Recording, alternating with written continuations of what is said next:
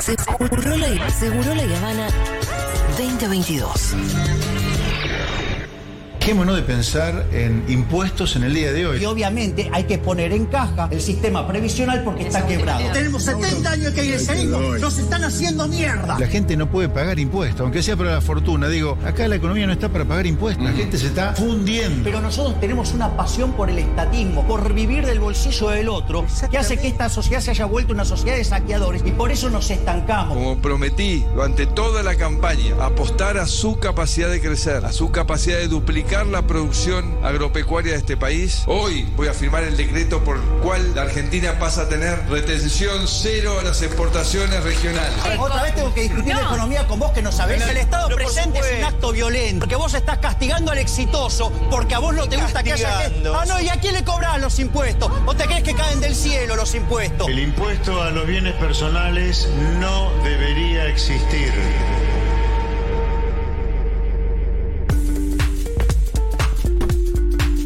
Escuchábamos los libertarios que acechan. Acechan los libertarios y para eso está la columna que es. Poneme un reverb. Tributo al tributo. No llega. Pues si no queda mucho rato ahí. ¿Lo hago de vuelta? Esta es una nueva misión de Tributo al tributo. Quedó muy bien, quedó lindo, quedó lindo. Más o bien. menos, más o menos. No sé si va. Eh, bien, vamos a hablar de millonarios que quieren pagar más impuestos. Es sumamente interesante que existan tales, porque uno pensaría que, no- por lo menos cuando escuchás como a todos juntos a Experta, Milei y, y demás. Fito Mendoza. eh, Ah, sí, también, sí. Fito Mendoza, uno de los millonarios que no quiere pagar impuestos. Eh, pero esta es una discusión que existe también entre millonarios. Hay algunos con cierta conciencia que están insistiendo en que tienen que pagar más impuestos ellos. Y bueno, sobre todo los números me parece que son muy claros y los números que dejó la crisis de la pandemia eh, van, van clarificando un poco el panorama. Quiero que empecemos por escuchar este audio, yo lo voy a ir traduciendo arriba un poco, de Rutger Bregman, que es un historiador que estuvo invitado en el foro de Davos. Eh, él es historiador, no es uno de los millonarios, pero el chabón en el panel que le tocó hablar dijo esto y se hizo como muy viral, estuvo, seguramente lo deben haber visto en Twitter hace algunos meses, porque este pequeño fragmento de su intervención se hizo bastante viral porque es como muy clara, muy simple y muy interesante. This is my first time at Davos, and uh, and I find it quite a bewildering experience, to be honest. I mean, 1,500 private jets have flown in here to hear. Esta es mi primera vez en Davos y me resulta desconcertante que 1.599 aviones privados vuelen hasta aquí para escuchar a Sir David Attenborough explicando cómo nos estamos cargando el planeta. Eh, escucho a la gente hablando de participación, de justicia, igualdad, transparencia, pero casi nadie menciona el auténtico problema, que es la evasión de impuestos. There was, there was only one panel, actually. El problema de que los ricos no paguen la parte que les corresponde es como si estuviera en una conferencia de bomberos y nadie pudiera hablar de agua. Solo ha habido una conferencia medio escondida sobre evasión fiscal y yo fui uno de los 15 participantes. Algo tiene que cambiar. Something needs to change here. I mean, ten, 10 years ago, the World Economic Forum asked the question what must industry do to prevent a broad social backlash? The answer is very simple. Just stop talking about philanthropy and start talking about taxes. Taxes, Hace taxes. 10 años el Foro Económico Mundial lanzó una pregunta. ¿Qué debe hacer la industria para evitar el rechazo social? La respuesta es muy sencilla. Dejar de hablar de filantropía y empezar a hablar de impuestos. Hace dos días estaba aquí un multimillonario Michael Dell y él decía, decime un país en el que haya funcionado un tramo máximo de impuestos del 70%. Bueno, resulta que soy historiador. En los Estados Unidos ha funcionado. En los años 50, durante el gobierno republicano de Eisenhower o el veterano de guerra, el tramo máximo de impuestos en Estados Unidos era del 91%. El impuesto de sucesiones para la gente como Michael Dell era de más del 70%. Esto no es rocket science. Podemos hablar todo lo que quieran sobre estas tonterías filantrópicas, podemos volver a traer abono. Pero vamos, tenemos que hablar sobre impuestos. Todo el resto es una boludez. Qué lindo, me encantó. Excelente. Bueno, esto se hizo bastante viral, estaba dando vueltas en Twitter este historiador que dijo, loco, estamos en el Foro Económico Mundial, hay un solo panel que se habla de evasión de impuestos y ese es el gran problema. que No, y tenemos". esto de que éramos 15 chabones. Ese 15. Claro. Tipo eran los 5 panelistas de 10 que estaban, pasaron a comer sanguchitos. sí. Qué hijo de puta. Eh, pero bueno, el chabón lo Bueno, que- pero si tenés al presidente de un país Sí. Que dice, en este país para ganar plata hay que evadir impuestos. Claro. Y claro. tenés a otro presidente de otro país, Donald Trump, que no lo paga. Digo, cuando desde la autoridad máxima, Sí. digo, con lo que hablamos, del ejemplo de Alberto con la, con la salida en la cuarentena, con esto de la fiesta de Fabiola. Sí, sí, sí. Digo, sí, haciendo sí. algo mucho más grave porque tiene que ver con eh, recursos. Sí. Es una locura. Eh, es cierto que Macri además es uno de los tipos que seguramente que, que más evadió impuestos. Pero igual el tema de hoy no es en concreto, es un tema que ya tratamos otras veces, la evasión de impuestos, sino que es el hecho de los ricos más ricos del mundo que paguen más. Y entonces, por más que recién este, este historiador estaba hablando del problema de la evasión de impuestos, me interesaba ponerlo porque el chabón estaba ahí en el Foro Económico Mundial en Davos, claro. que es donde se juntan todos los multimillonarios del mundo y apenas hablan del tema de cobrarse impuestos. Y acá el chabón decía como, acá llegaron 1.599 aviones privados. Es una locura esto. Es una locura. Con lo que. Y ni hablar de con el. La huella. Bueno, la huella de carbono que dejan los aviones. Todos esos aviones. Es una locura, pero bueno. eh, Bueno, pero en media pandemia fue lo que más se cambiaron. En plena pandemia subió eh, cuatro veces la venta de aviones privados. Bueno, exacto, eso íbamos. Mira, la organización benéfica Oxfam, eh, que es muy conocida por, por datos que arroja y cuentas que hace, sobre todo sobre cómo está distribuida la riqueza en el planeta, advirtió que los 10 hombres más ricos del mundo habían duplicado con creces su fortuna durante la pandemia. Duplicado. En los primeros dos años de pandemia, la fortuna de las 10 personas más ricas del mundo aumentaron de 700 mil millones de dólares, esto es un promedio claro, ¿no? 700 mil millones de dólares a 1.5 billones de dólares. Mientras que el 99% de las personas, del resto de las personas del mundo, se empobrecieron. Ahora- o sea, el 99% de las personas del mundo se empobrecieron. Los ricos más ricos multiplicaron su fortuna. Diste un número que a mí me es de verdad muy complejo dimensionarlo. Sí, es imposible. Hablaste de billones, ¿no? Sí, sí, sí, 1.5 billones de dólares. no, no, porque no. son millones de millones de dólares, ¿no es cierto, Fito? Sí, una locura. ¿Un billón es un millón de un millón? No, depende. eh, ¿O mil, o un mil millón? Un- Nosotros en general decimos billones a eh, mil millones. A mil millones. No al Ok. millón de millón. Bueno, en todo caso, es mucha guita. Sí, mil millones. El informe, y escucha, porque estos son esos datos que realmente calientan. El informe de Oxfam también dice que si estos 10 millonarios, escuchen, ¿eh? Sí. Perdieran el 99% de su riqueza, seguirían siendo multimillonarios. Si perdieran cuánto? El 99% Con de el su riqueza. 1% ya serían igual millonarias. Son tan millonarios estos millonarios que duplicaron, eh, además. por- Asquerosamente, asquerosamente. que si les cobraras el 99% de sus millones, seguirían siendo teniendo toda la guita que Es muy loco pensar. millonarios. No sé, porque. O sea, al fondo nadie, nadie se le ocurre decir, che, ¿por qué no ponemos un límite a la acumulación de riqueza? No, no, es tremendo. Es tremendo. Porque, digo, si vos, supongo que si vos tomás estos datos Además, de ni hace siquiera 40 estamos años. hablando de eso, estamos hablando de que sigan acumulando, pero que paguen por lo que acumulan. Claro, claro, claro. Bueno, obviamente que es como decíamos, se empieza a plantear que tiene que haber más impuestos. También incluso impuestos globales que pudieran financiar una renta básica universal y eliminar la pobreza en términos de ingresos. Vos con, con- con cobrarle im- impuestos a estos ricos más ricos más ricos del mundo, podrías eliminar la pobreza en el planeta. Y no, po- podrían no haber más pobres. Bueno, de cualquier manera sabemos que existen los paraísos fiscales, que existe la falta de transparencia del sistema financiero que obviamente atentan a que esto suceda. Eh, pero además los sistemas tributarios que siguen sin ir detrás de los más ricos.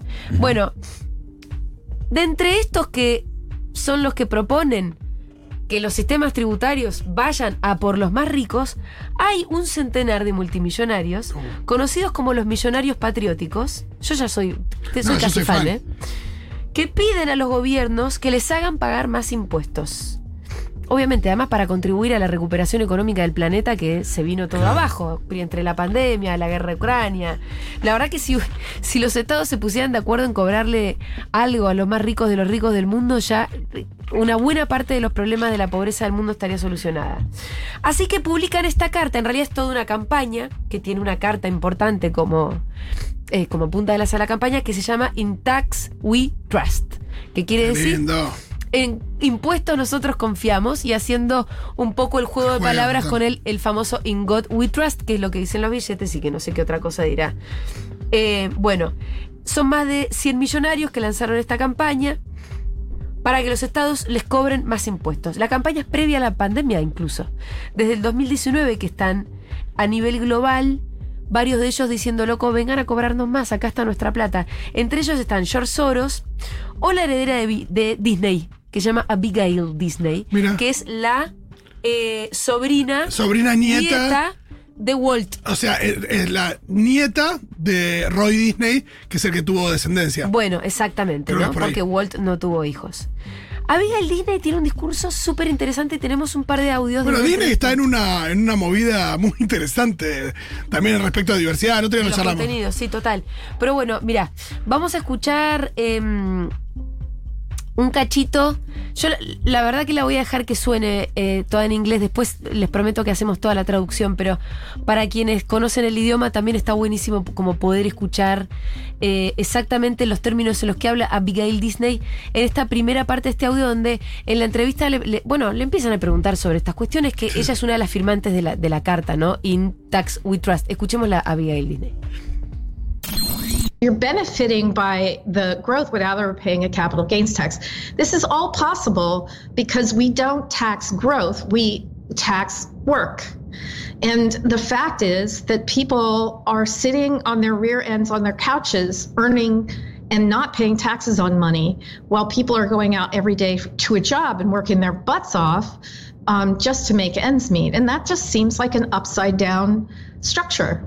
You compare the dynamics of wealth to that of addiction. Tell us about that. Well, I do think that an addict has the same pattern every time, no matter what the drug is. It's uh, that, you know, you take a drink, it feels good that first drink, you, you take a second drink, and the next night you come back to two drinks, and that gets you the feeling that you were looking for. And then before you know it, three drinks, four drinks, five drinks in, you've got to go further to get to the feeling that you're trying to have. And and so when you have things, you have to have more things. And anything that you have turns into what is normal. And so there are people flying private aircraft right now who would rather be shot than get on a first class seat on a normal airline because it would mean they'd have to walk through an air terminal. And that is terribly dangerous to democracy, to society, because there are people, large swaths of people, who are separating them so categorically, separating themselves so categorically from everything everyone else experiences. That then, when they turn around and they use your money and translate it into political power, they don't have any idea what kind of lives regular people live.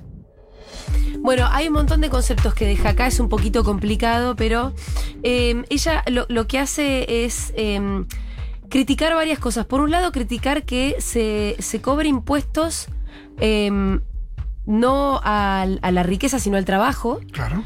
eh, y que hay gente que está sentada en su sofá ganando plata solamente porque la plata genera plata y además evitando pagar impuestos y que la gente que se rompe el culo trabajando, ya de hecho lo dice más o menos en estos términos, eh, paga muchísimos impuestos por su trabajo. Sí, porque aparte hay un Y momento. en dice, el- esto parece el mundo al revés, es una estructura impositiva que está totalmente dada vuelta. Claro, pues hay un momento en esta generación de riqueza que sí, bueno, no sé, un billonario que este año aumentó en 3 mil millones de dólares su riqueza. Sí.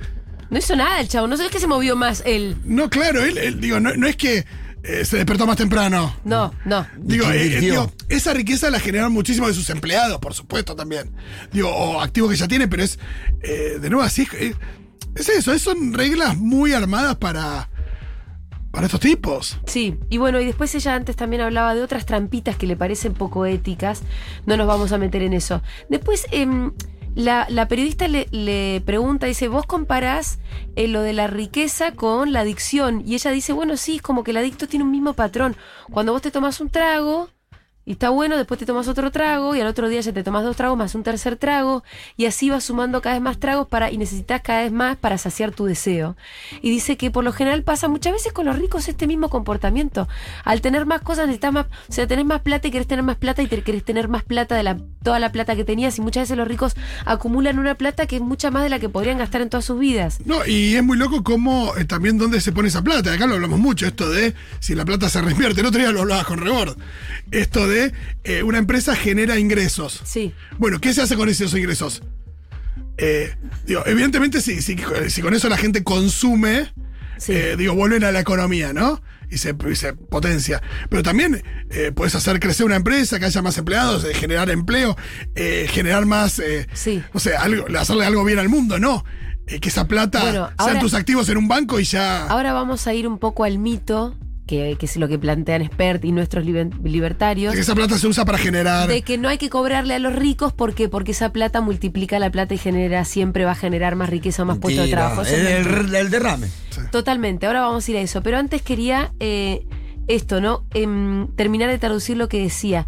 Hay otra idea que me parece interesantísima, que dice Abigail Disney, que dice, acá hay algunos ricos que prefieren que les pegues un tiro a tener que viajar en un asiento de primera clase.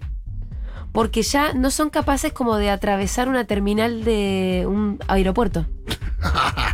Ya como que les parece Una locura. una locura tener que ir al aeropuerto. Pero eso, la- aparte en primera clase, no es que. No, por eso, en primera clase, pero dicen, no, pegarme un tiro antes de subirme a un avión normal. Entonces, porque hay ricos que ya empiezan a tener, obviamente, como ese estilo de vida, dice, que termina alejándose absolutamente de lo que son eh, la forma de vida de la gente común. Y muchas veces estos ricos acumulan mucha guita y por lo mismo mucho poder, porque la plata es poder, y después tienen poder político. Y que gente que está tan lejos de cómo vive la gente común ha- haya acumulado tanto poder y tome decisiones, es también muy peligroso. Sí, se habla también de, de los políticos acá, desde la cosa tan sencilla como eh, cuando Quique Viales nos dice qué funcionario de la reta usa las plazas de la ciudad de Buenos Aires. Bueno, es que totalmente, cuando vos tenés tipos que no son capaces ni siquiera de subirse un avión a primera clase, de lo, de lo desacostumbrados que están de pasar por un aeropuerto, ¿cómo, gente, ¿cómo es gente que después va a tomar decisiones que por ahí nos afectan a todos? Claro. Es tremendo esto, ¿no? Eh, No, y después te toman esas decisiones y te dicen, son tres pizzas nomás. Claro, ahí donde ¿Es entienden, te das cuenta que entienden muy poco. Bueno, en, en Tax We Trust eh, decíamos que es este el nombre de esta campaña, compuesta por, entre otros, George Soros, la heredera de Disney, Abigail, Abigail Disney. Eh, y hay otro también de los, de los firmantes que se llama Nick Hanauer, que es uno de los primeros eh, financistas de. de los primeros inversores de Amazon. Este tipo también forma parte de la campaña y vamos a escuchar el siguiente audio de Nick Hanauer, donde habla de esto que estabas hablando vos antes, Fito. El tema, de alguna manera, desarma el mito de, del derrame, de, ay, no hay que cobrarles a los ricos para que generen más, más riqueza. How many times have you been told that tax cuts for the rich create growth? Well, I can tell you that that is utter bullshit. But it is the core of what economists have been selling Americans and policymakers for 40 years. The truth is that when you give tax cuts to people like me, all we do is stick it in bank accounts in foreign countries or buy private jets. That's not driving growth. There is zero empirical evidence that tax cuts for rich people create growth. The thing that drives the economy is a thriving middle class. And all of the policies that we enact to ensure the middle class thrives are what create true growth in Esto es un video que está en TikTok, así que por ahí vos te lo cruzaste, Pitu. Dice el chabón, ¿cuántas veces, insisto, este es eh, uno de los tipos más millonarios del mundo y está pidiendo que le cobren impuestos? Él dice, ¿cuántas veces te dijeron que el recorte de impuestos a los ricos genera crecimiento? Es lo que nos vienen diciendo y vendiendo este bullshit hace 40 años. La verdad es que cuando se recortan impuestos a gente como yo, los metemos en el banco o nos compramos jets privados. Eso no aporta al crecimiento. Hay cero evidencia empírica de que eso genere crecimiento. Lo que hace que la economía se mueva es una clase media en desarrollo. Por eso necesitamos que los legisladores se enfoquen en crear políticas que, asistan a la clase media. Eso él dice, no sigan con el verso de que si a nosotros no nos cobran impuestos, esto se genera crecimiento. No, yo que tengo la experiencia te digo, o la guardo en el banco o me compro más jet privado, que además le hacen pésimo al planeta, como bien dijiste hace un rato. Em, eh, les quería leer una parte de la, de la famosa carta. Dice, como millonarios, sabemos que el sistema fiscal actual no es justo. La mayoría de nosotros puede decir que, si bien el mundo ha pasado por una inmensa cantidad de sufrimiento en los últimos dos años, en realidad hemos visto aumentar nuestra riqueza durante la pandemia. Sin embargo, pocos, si es que alguno de nosotros puede decir honestamente que pagamos nuestra parte justa en impuestos, dice la carta. Y la carta empieza diciendo, to our fellow millionaires and billionaires. Se dirige a nuestros colegas, Millonarios los millonarios y y, billonarios. billonarios. Ah. Dice, em, We are participating in the World Economic Forum's online Davos this January. We are going to. per- les pido perdón por mi eh, pronunciación, pero como dice Robbie Villarruel del CUI, está sobreestimada. No, totalmente. We are going to be joining an exclusive group of people looking for an answer to the question behind this year's th- theme. How do we work together and restore trust? Dice, bueno, estamos participando de este foro donde nos vamos a juntar a un grupo muy exclusivo de gente buscando una respuesta a la pregunta de este año. ¿Cómo hacemos para restaurar la confianza? No vamos a encontrar una respuesta en un foro privado rodeados de otros millonarios y billonarios eh, de la gente más poderosa del mundo. Si estás prestando atención, te vas a dar cuenta que vos sos parte del problema. Yo ya los amo, estos millonarios. Ah. Eh, la confianza en, la política, en la sociedad, entre nosotros, no se hace construyendo en un costado chiquitito de. de- al costado de, la pieza, solamente accesible, para la gente más rica y más poderosa del mundo. No se construye por eh, billonarios que viajan al espacio. Este es un shade Oh, para el solete de. Elon Musk. Que No, hace una eh, fortuna. besos, besos. De eso, de, de besos. Elon Musk, imagino, también Que son los dos mismos soletes, ¿no? Que hacen una fortuna a partir de la pandemia y, y no pagan casi nada de impuestos. Este, ni tampoco, y le pagan muy, muy malos salarios a sus trabajadores. La confianza se construye a través de, em, bueno, democracias abiertas que, que provean de buenos servicios y que banquen a sus propios ciudadanos. Bueno, es una carta, la estoy medio traduciendo sobre el inglés en este momento, pero, pero está muy bien todo lo que dice. Incluso otros millonarios, porque vos tenés, bueno, estos más copados, Sí.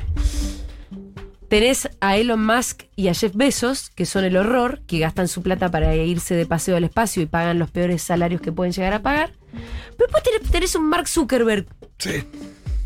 que uno no puede decir, uy, es un copado tampoco. No, ni pedo. Pero también se expresó al, al respecto. ¿Qué dijo? Y también pide que le cobren más impuestos. Lo que no entiendo es que estos tipos piden que cobren más impuestos y no hay alguien Que lo vaya a ya cobrar. cobrándolos, digo. Es Fíjate que. increíble realmente. La propuesta, a partir de una propuesta que hizo el, el ex candidato Bernie Sanders, nuestro candidato para Habla ser. preguntarle a Galperín. Se mudó de país. Total. Mudó de país la, la empresa y él. Bueno, a partir de esta propuesta de Bernie Sanders, para que los ricos paguen más, eh, Mark Zuckerberg en una conferencia en octubre del 2019 dijo, no sé si conozco el umbral exacto sobre la cantidad de dinero que alguien debería tener, pero en algún nivel nadie merece tanto dinero. Creo que si haces algo bueno te recompensan, pero creo que parte de la riqueza que se puede acumular no es razonable, dice él mismo. Eh, por ejemplo, Bill Gates, cofundador de Microsoft, como ustedes saben, también es uno de los chabones que piden que le cobren más impuestos. Dice, he sido, ay, he sido recompensado desproporcionadamente por el trabajo que he realizado, mientras que muchos otros que trabajan igual de duro luchan por sobrevivir.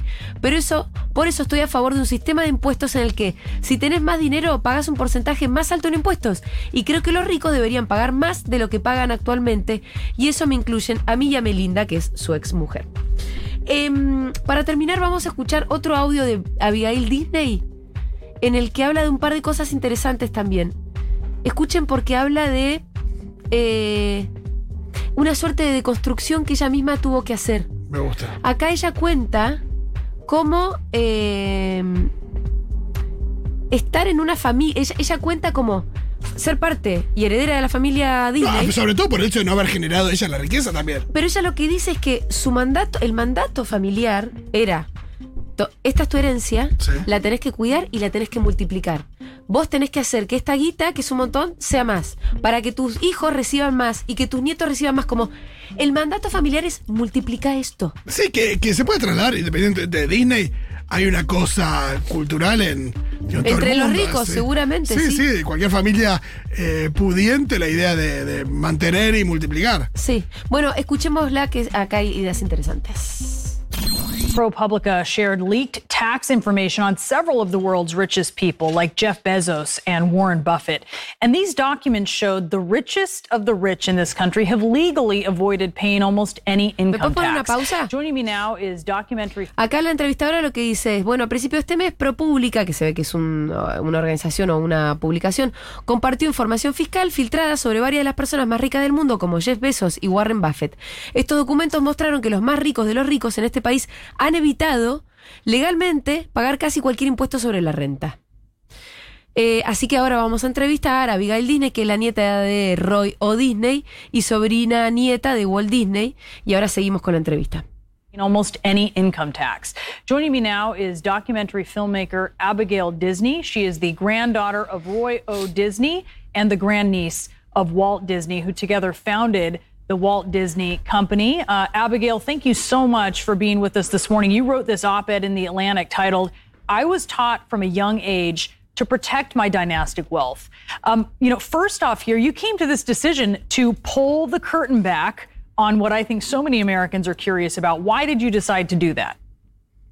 Bueno, para, pausa. Hasta acá la, pre- la entrevistadora lo que le dice es, bueno, acá estamos con Abigail, gracias por estar con nosotros. Usted escribió un artículo de opinión en The Atlantic titulado Me enseñaron desde una edad temprana a proteger mi riqueza dinástica. Es interesante porque es lo que decías vos. Otro día nos podemos meter... Hay otra discusión de la Hay herencia. otra discusión sobre la herencia. En algunos países existe el impuesto a la herencia, en otros países está totalmente mal visto. Pero acá además ella lo que dice es como este, este mandato. Bueno, eh, ella, la entrevistadora le dice, bueno, vos lo primero que hiciste fue de alguna manera como correr el velo de esto que hay detrás de estas herencias y estas enormes riquezas. ¿Por qué decidiste hacer esto? Y ahí contesta.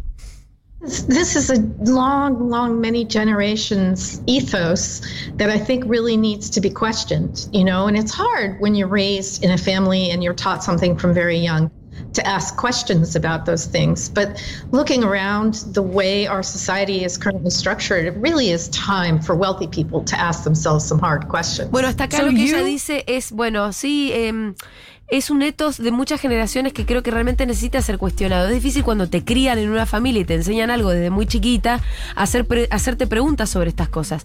Pero mirando alrededor de la forma en la que nuestra sociedad est- está estructurada actualmente, realmente es hora de que las personas ricas nos empezamos a hacer, a hacer algunas preguntas difíciles.